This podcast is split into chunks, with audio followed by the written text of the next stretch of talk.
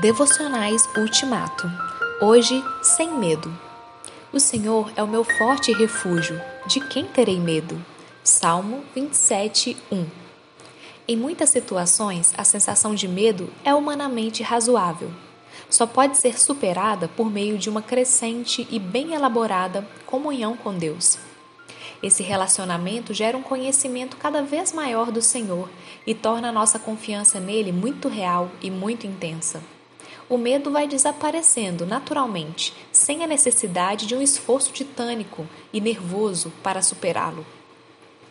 Vê-se isso no Salmo 27. O Senhor é a minha luz e minha salvação. De quem terei temor?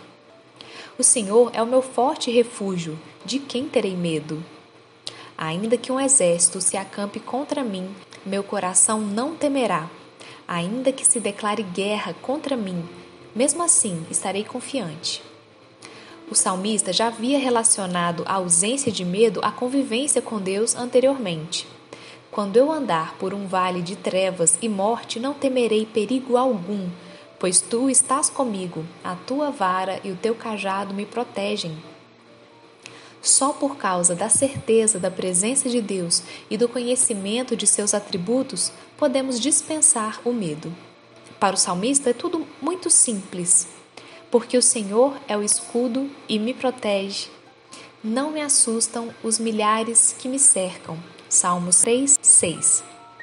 O medo e a fé não se suportam. Um sempre expulsa o outro.